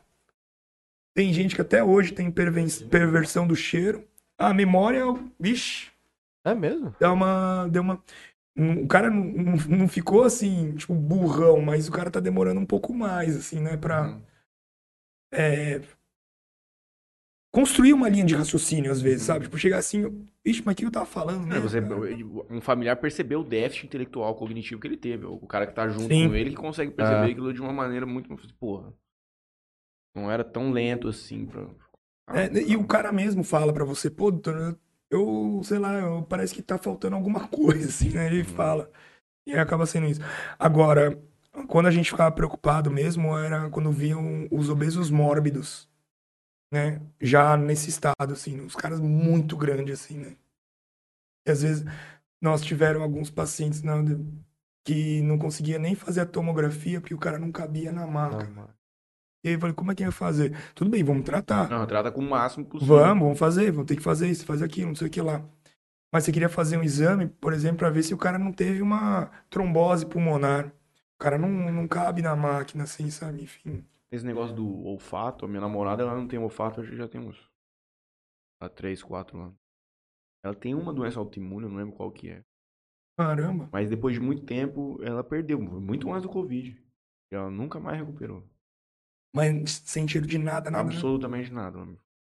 Ô, louco, mano. Sabia não. É, pô. Pra mim é bom.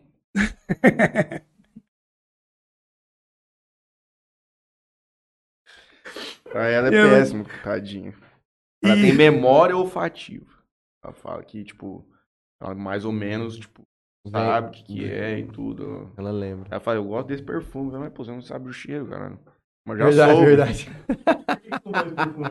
Também é outra coisa que eu não gasto dinheiro. Eu não vou dar perfume pra ela, pra quê, moço?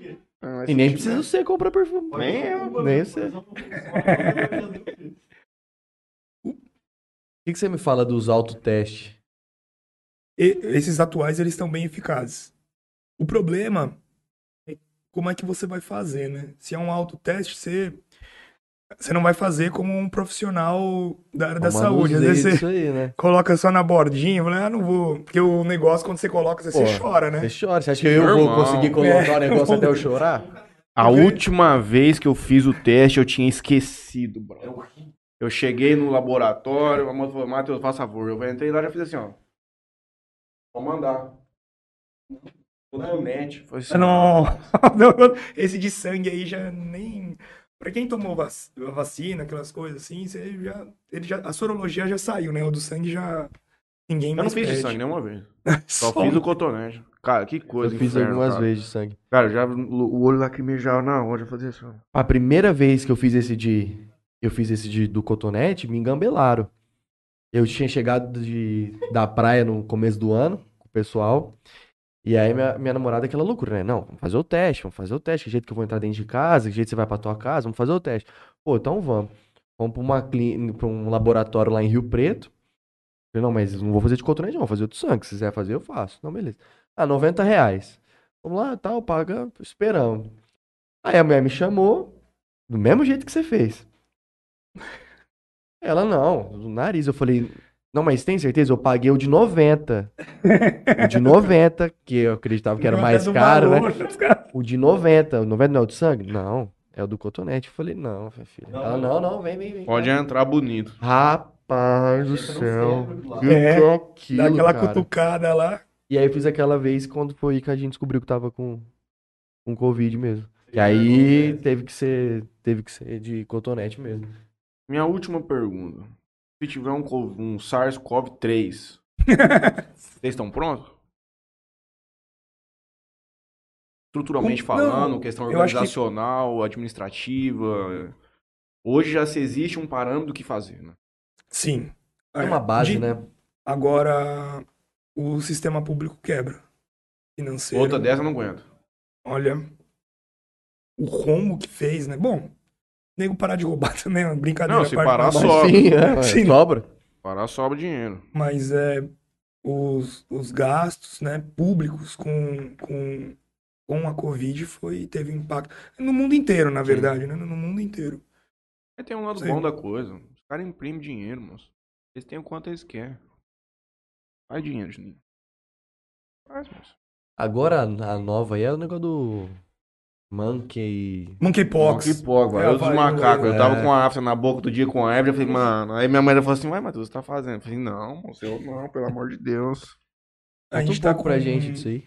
Então, é, a varíola dos macacos, na verdade, foi primeiramente descrita em macacos que eram estavam em cativeiro. Uhum. E aí viu-se que tem, como eram macacos de cativeiro, é eram para estudos e foi descrito pela primeira vez, por isso que virou um- tem o nome varíola dos macacos. Na a OMS é, teve uma reunião agora, acho que foi no dia 20 e pouco de agosto, não sei se teve isso. Eles mo- modificaram o nome para clado, inicialmente. Então, é clado 1 e clado 2. Pra não ter mais aquela estigmatização do macaco. né? do, da varíola dos Igual macacos. quando você é do coronavírus, acabaram com a cerveja, moço. Não, tô falando sério, pô. E aí o que acontece? O grande problema da, da, da varíola dos macacos é que ela é uma doença é, que pode causar algumas deformidades, né? Então, é uma doença cutânea, mas que veio tá muito bem descrita é, em região genital, em pessoas, em homens que fazem sexo com homens, né? Então tem essa também. No entanto, que estão é, é, vendo se vai ser considerado uma doença sexualmente transmissível e a- majoritariamente aparecem lesões na pele que são algumas são dolorosas ou pode ser totalmente dolorosas. Essas lesões, elas, é, o que que acontece? Elas é, Feridinhas, né? Essas, é, essas feridas, essas bolhas assim, elas, quando elas estão se formando na vesícula, ela que pode passar assim, né, pro ar. Aí você pega, respira e aí você desenvolve isso. Pode ter esse. Ah, então, quando você tem uma, umas feridinhas e tem o ato sexual, contato de mucosa com mucosa, você pode pegar esse vírus. E aí as feridas aparecem na, na região próxima, na região genital ou virilha, nádegas, essas coisas. Então, é, é- é- já temos 4 mil casos, quase isso, no Brasil, e um único, e um único óbito. Tá Era- bastante Estavam Mas é descritos uma- uma dois. de mortalidade baixa, né? É, não, é. E eram dois, né, que estavam sendo descritos, mas um eles conseguiram afastar. Todo- Não, não, não tem nada a ver, não era uma outra coisa.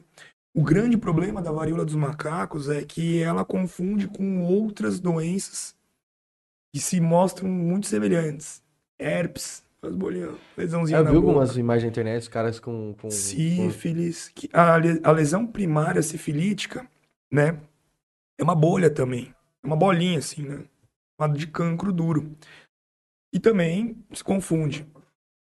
Putz, aí se eu começar a falar, então, impetigo, molusco contagioso, é uma penca. Reação farmacológica. é- você toma um remédio, às vezes dá uma urticária, assim, entendeu? Pode, pode mimetizar isso, né? Agora, na nossa região, temos, eu acho que 12 casos em Rio Preto. Não, não, aqui, aqui em Jales não tem. Uhum. E Não, ponto. Fica esperto, hein, Leonardo? Votuporanga, é, não, não, ainda ninguém falou nada. Fernandópolis, Santa Fé, não. Jales, não. Araçatuba tem caso. Ilha Solteira tem caso. Tá chegando, né? Uhum. Aí você vai perguntar, tem também esse negócio de remédio, alguma coisa? Não, é, são ah, as medicações sintomáticas. Uhum. Tem vacina? Também tá para chegar. Tá para chegar. tá, nos? Estados Unidos preferiram a, a, população homossexual quando eles estavam aplicando as primeiras doses da vacina Sim, lá. sim, sim. Tanto que deu aí o movimento woke. A esquerda se tirando. Foi lacrar em cima disso aí, bro. Por que vai dar sol pra Mano, tá difícil demais de viver, brother.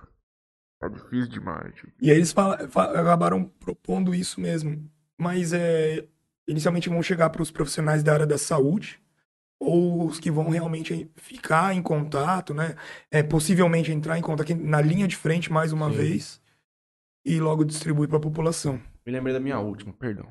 Não, A manda- máscara ficou e tal. no hospital sim. No hospital Essa ainda, foi um legado da, do É. Covid, não? ainda tá, não tem nada se falando sobre retirada das máscaras nos hospitais. Não, eu acho que, ainda mais o senhor infectologista, eu acho que o senhor tem a opinião de que isso aí tem que ser Hum, mantido. é, não-. Ajuda muito, Ah. ajuda bastante. Acho que não precisava chegar a, a- a- o Covid pra estar sendo o uso de máscara. né? O pessoal tem, nossa, ficado bem mais assim, o uso, uso dos EPIs mesmo, né? Do, pô, Uhum. Luva, máscara, um, Sepsia da mão. uma toucazinha, óculos, higienização das mãos. Não, o que eu achei muito mais interessante também foi esse negócio da higienização das mãos, assim. Realmente, você pega a criancinha, assim, puta, pequenininha, já lavando sabe, sabe fazer os negócios, sabe? Putz, quando foi a última vez que você quando você tinha a idade da, da crescer, chegava tudo arregaçado, com a mão suja. Não, A lavava a mão por causa do Castelo Ratimbum, porque tinha Ah, um negocinho lá que lavava, irmão. As crianças hoje é Nutella, não tem nem essas tem, coisas não mais. Não tem cachorro. Felipe Neto vai ensinar a lavar a mão? Mano? Não vai, brother. Mas Não na, vai. na época que tava aquele boom mesmo, nossa, mano, toda hora tava passando álcool em gel. Não, tá bom. Toda hora. Toda hora. Você pegava numa maçaneta, por exemplo. Sim. Você pegava não sei aonde. Mano, Cara, toda foi- hora, toda hora, toda hora. Foi um momento muito duro, né, cara? Eu me lembro, eu nunca vou me esquecer, cara. A minha avó Odete, quando não podia sair ninguém. Teve uma, acho que foi uma semana daquele lockdown estrito Ah. pra caralho. Ela falou, Matheus, vamos sair. Vamos rodando, a gente fala que foi na farmácia, sei lá. Cara, era um, é um cenário pós-apocalíptico, irmão. Não tinha absoluto. Numa terça-feira, normal, não tinha uma alma viva na rua. Não, eu lembro disso também, né? Você circulava lá, Vocês que sempre estavam é. andando, né? Nossa, não, é, é triste, hein? Não, cara. Você vê as o comércio fechado, ninguém mais comprando, circulando, Cara, não era, mandando foi nada. bizarro, Você- mano. Isso é muito triste. velho. Seu dano psiquiátrico, você sonha com isso? Uma coisa assim, tá Não, hoje- bem marcante ou você já conseguiu? Hoje Porque, por não exemplo, eu é. francamente dizendo, a minha vida voltou ao normal. Eu tô num cenário hoje que não é mais uma coisa que é presencial no meu dia a dia, entende? Mas Uhum. pra vocês, como você mencionou no início, ah, deve ter sido. Não, é hoje não mais. O, né, inclusive assim, né, ajudar na terapia, aquelas coisas assim, isso tem- tem- me ajudou bastante.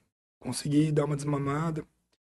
É, e o legado assim que eu vejo, né, negócio do Covid que ficou é realmente o que vocês estavam comentando antes também. Acho que isso é muito importante. O pessoal começou a procurar fazer mais atividade física, o bem-estar social.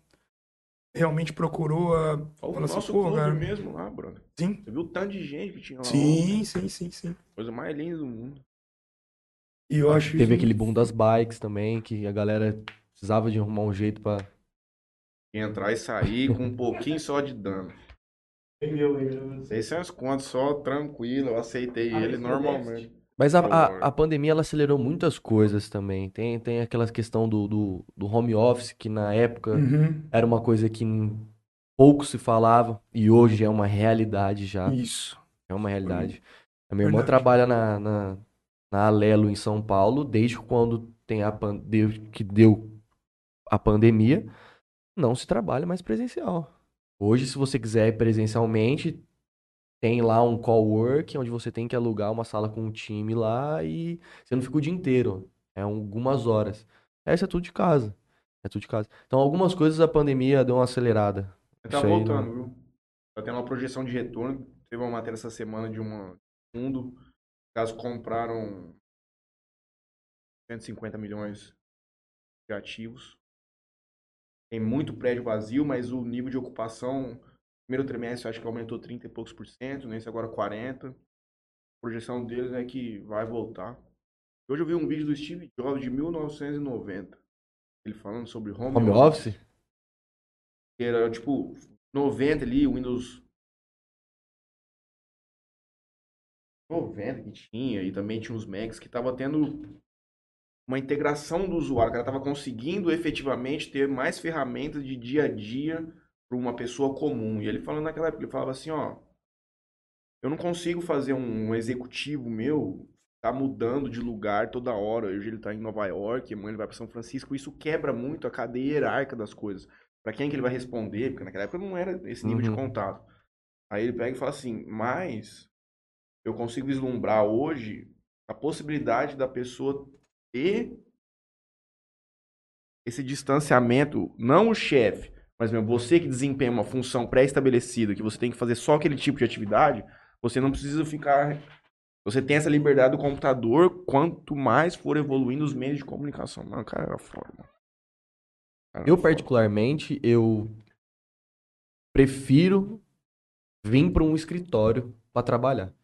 De estar num corredor, você troca uma ideia com, com lá, vai tomar um café, a galera tá lá. Sim. Eu gosto desse, desse, né, dessa interação. Agora, conversando com a minha irmã, eu estava na casa dela semana passada, ela prefere mil vezes trabalhar de casa, do home office.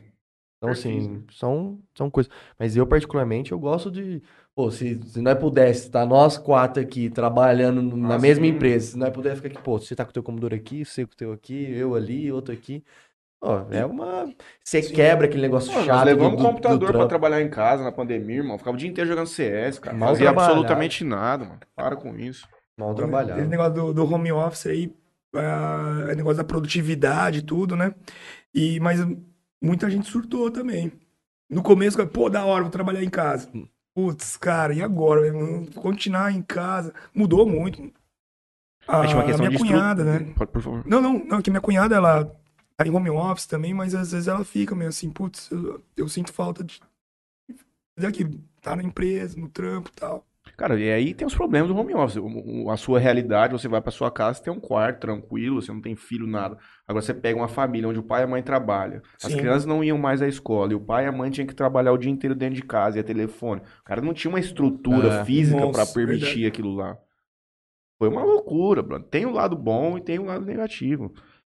É, complicadíssimo. Crianças em casa durante dois anos dando educacional pra elas foi gravíssimo. Essa questão da educação aí, essa, os alunos tendo aula online, cara, não é a mesma coisa do que o cara tá sentado. Aí, aí entra esse outro aspecto. Muitos tiveram online, mas a grande maioria da nossa população ela é de uma pobreza grave. E o cara não tinha internet, irmão. O cara ficou dois anos sem estudar. Uma criança sendo alfabetizada com 5, 6 anos, ela ficou dois anos longe da escola, mano.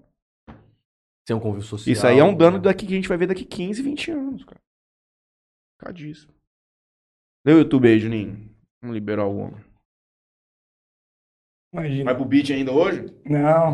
Não vai nem lá no food truck? Não, hoje não. Aliás, hoje que parece o pessoal do tênis lá. E, Tem uma costela tem uma no bafo. Exato. velho. Dá pra você ir? Dá pra ir ainda. Não, não, eu vou. Gabriel Oliveira manda boa noite. Simone Saldanha. A Abi. Manda um boa noite. O Armando Mostra- Ab, mulher trabalha, mulher é cardiologista, trabalha na indústria farmacêutica. Estava em Barcelona, em congresso da indústria, e agora está em Granada, passeando, tranquilo. Tranquilo. Moacir Cardoso também manda boa noite. chegar lá, né? Maria de Lourdes também manda boa noite. Valdirene Andrade. Rafael Carnaz. Dr. Maurício Kenzo.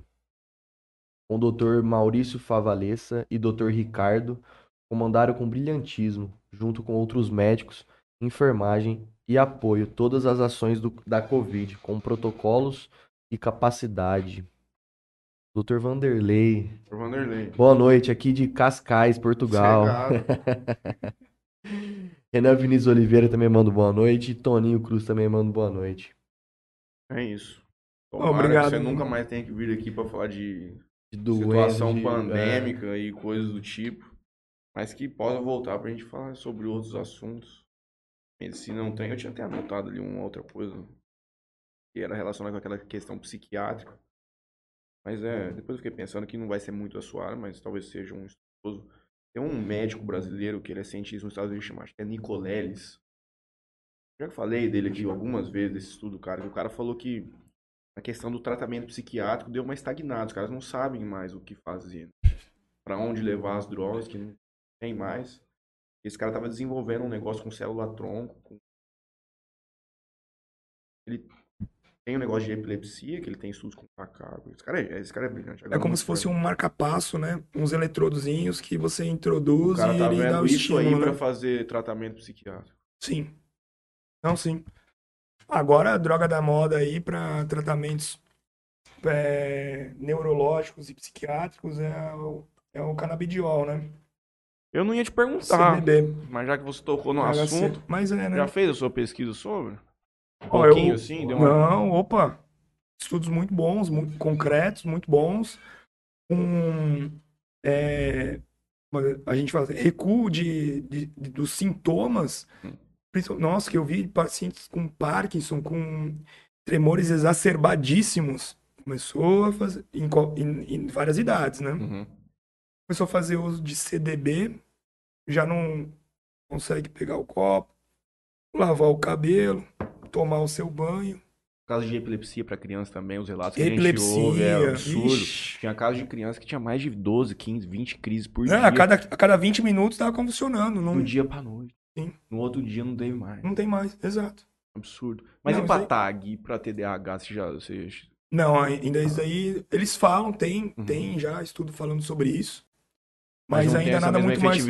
é, igual desses Muito mais concreto. É. Eu já, eu já fiz tratamento. Eu acho que eu tenho TDAH, mas outros acham que é apenas uma ansiedade aguda. E quando tratei, me deu muito colateral. Eu cheguei num ponto, agora da última vez, eu falei, meu irmão, eu vou aguentar num exercício físico, tipo, num estudo, tentar me compreender melhor, porque eu não consigo suportar o efeito que isso me traz, que é muito prejudicial pra mim, com o ganho que ele me dá. Sim. É, al- algumas medicações para TDAH, elas são derivadas de metanfetamina, né? Hum. E isso tem uma repercussão adrenérgica no seu corpo absurda. Coração acelerado, sudorese. Não que você não vai conseguir con- se concentrar ou desconcentrar. Pelo contrário, você se concentra. Mas tem todas as repercussões dos estímulos adrenérgicos no seu organismo. Às vezes pode dar uma diarreia, essas coisas assim, sabe? Eu penso muito no é. CBD porque porque de estudos que eu leio, né, de que acompanho, dizem que tem uma efetividade e ele é menos danoso a nível de, cole- de colateral. Sim, sim, sim. Bem menos. Eles estão entrando muito forte. Bom, no estado, né? Já tá tendo aqui o fornecimento por plano de saúde. Já eu dei uma Sim, estudada sim. nas últimas semanas aí. Você consegue fazer a obrigação do plano de fornecer alguns tratamentos que chegam a 5, 10 mil reais por mês.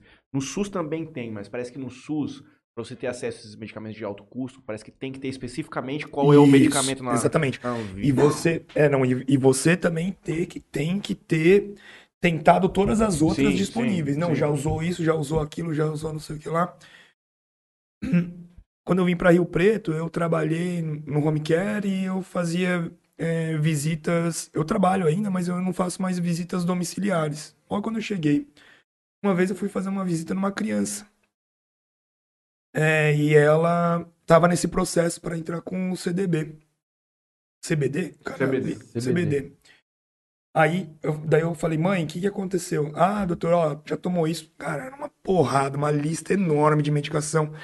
O senhor tá vendo, doutor? Ela toma ainda tudo isso, ó, e ela convulsiona. Não, tá certo, você tem indicação mesmo, né? Vamos atrás, vamos... Aí eu fiz lá, preenchi uns calhamaços, folha, muita folha. Era uma Tem que burocracia. laudar. Sim. E aí, se não me engano, ela conseguiu, né? E o- os maiores produtores hoje estão na região do Nordeste. Tem fazendas legalizadas.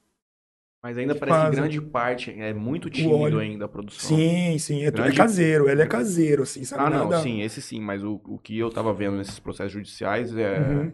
a importação oficial de medicamentos muitos britânicos e americanos também. Entendi. E eles, e eles, esse grupo, lá na, na região do Nordeste, tem muita criança que tem aquela AMI, né? É, é uma, é uma doença, de uma, é uma malformação, né? AMI tipo 1, putz, agora falando assim eu esqueci o nome da sigla. Bom, mas enfim, tem uma indicação para também fazer uso. E tem, vá- tem um grupo enorme, assim, sobre AMI, né? E é, eles ensinam também o- a- os familiares a como cultivar Extrair. e extrair. Porque você tem que fazer Já iso- manda tudo. você tem que isolar a questão psicotrópica, né? Do, do- Sim, do sim, negócio, sim. né? AMI é atrofia muscular, Muscular espinha- espinhal. espinhal. Isso. São crianças que têm o tipo Doença 1, rara degenerativa. tem a tipo 1 que é a mais agressiva. E lá eu conheci, por ter trabalhado algumas famílias que os filhos tinham esse AMI. Né? Tem tipo 0 e 1 e 2. Né? Tipo 0, tipo 1, tipo 2. E eles têm um grupo bem forte lá de produção própria mesmo, fazendinhas mesmo, para e pra ajudar também outros outras famílias pessoas. que precisam. Olha o meu TDAH. Falando nisso, você falou a palavra atrofia. Eu lembrei que ontem eu descobri, você que é um tiktokeiro, tem aquele rasbula. Parece uma criancinha, não é? É um molequinho que briga, dá soco nos outros. Putz, já vi. Já viu? Do cara, assim. Você sabe que coisa que H-A-S-B-U-L-A, rasbula. Um HS. Era um chapéuzinho é, assim, né? rasbula. Eu achava que era uma criança, brother. Ele tem um nanismo grave que, tipo, ele fica com um rosto de criança, ele Ah, não sei, cresce, sei, ele tem um sei. rostinho de O criança. moreno. Não, o branquelinho, Branquelinho. meio árabe, o Porra. muçulmano, alguma coisa assim. Ele sempre tá, às vezes, junto com, uns lutadores Sim, e tal, sim, pra, eles, sim. pra ele tirar onda, tirar um sarro dos caras. As. Rasbula? As bolas, tá Tá ligado? dando risada, mano. É É engraçado. doença, irmão. Tá, tá louco? É engraçado isso aqui, cara. Esse vídeo aqui é engraçado aqui dele. mano. Vai ser cancelado. Olha ele no podcast, mano. Gente, é isso. É isso, Juninho. Agora eu já tô, tô, tô entrando num processo agora de concentração máxima. Hum, O jogo do Tricas. Às 21h30 aqui. Tá lá em Goiânia, né? Goiânia, pô. Maurício, né? obrigado. Não, Mais imagina, uma eu vez. que agradeço. Tava vendo aqui o. Eu tava. Hoje eu, eu também fico de plantão no celular, né? Fico- Eu, o pessoal às vezes liga. Falei assim, ó, até umas oito e meia aí vou estar ocupado. Daí eles mandam mensagem, ó, quando terminar aí. Faz favor. O trem tá complicado aqui, meu patrão. Me libera. Eu, Mas não, eu obrigado mesmo. agradeço, pô. Valeu Espero que você tenha mesmo. Não gostado. nem pra ir na costelar no bafo do Neto lá hoje, então. É, o, É o Neto que- que tá fazendo? é o Neto que tá fazendo. Parece que o Luizão que ia arrumar a carne. Ah, é verdade, é aniversário do. Luizão, moço. Ele é enjoado pra carne. Vai ser um trem bom Vai lá. ser bom. Será que o Neto vai estar tomando um. Campari, Campari, deixei sim. metade de um gelo de 5 lá Nossa. ontem, moço. É? Deixei. Bom, quero agradecer a todo mundo que acompanhou o episódio de hoje. Quero pedir pra quem não for inscrito no canal se inscrever no nosso canal. Vou passar os patrocinadores aqui rapidinho, Matheus passa os dele. Valeu. Quero agradecer a Bebida Sabor aqui, portfólio deles em primeiro plano. Toquinho Center Car, LH Bor e Clínica Odontológica Dentomax. Nosso amigo Marcelo? Degolinho. Ah, não, é que Não. eu fiz o outro dia, né? Eu vi, você não me acompanhou na segunda-feira. Pra dizer caso eu teria passei lá com o Gustavo. Mas Isso aqui é um crime, tá? Depois vir aqui está preso, patrão. Isso aí é Ué. ilegal a venda. Isso aqui é, é legal a venda. Saiu hoje, você viu que eu consumo? mandei lá? Você leu a matéria Mas é, o consumo? É lógico, é ilegal, meu irmão. Legal. Você tem isso aqui na mão, ó, não é igual uma droga, não tá na lei de droga, mas você tem isso aqui na mão, é. não é, não é legal, entendeu? Não é legal, é chato. Parcela aí Soluções Financeiras e o Detecta Vazamentos com a gente. Voltaremos na segunda-feira com alguém que seria a pessoa. BS. Não sei. Não Pessoal da, da prefeitura. Do Acho que é Enzo. na quinta. Nós vamos descobrir, Não, não vamos lembro, informar não o lembro, povo. É não muita, lembro. muita informação. É muita gente. Obrigado pela Eu que visita hoje. agradeço aí, gente. Nos vemos no mundo do beach. Tá jogando mais beach ou mais tênis? Ou mais nenhum dos Nem dois? mais não dá? nenhum dos dois. É assim, né? Você tá no Covid, vem a dengue, agora monkeypox. Ah, tá Aí- fugindo. Boa Não sorte, arranjar mais então. tempo agora. Tamo junto. Valeu, Valeu. rapaziada.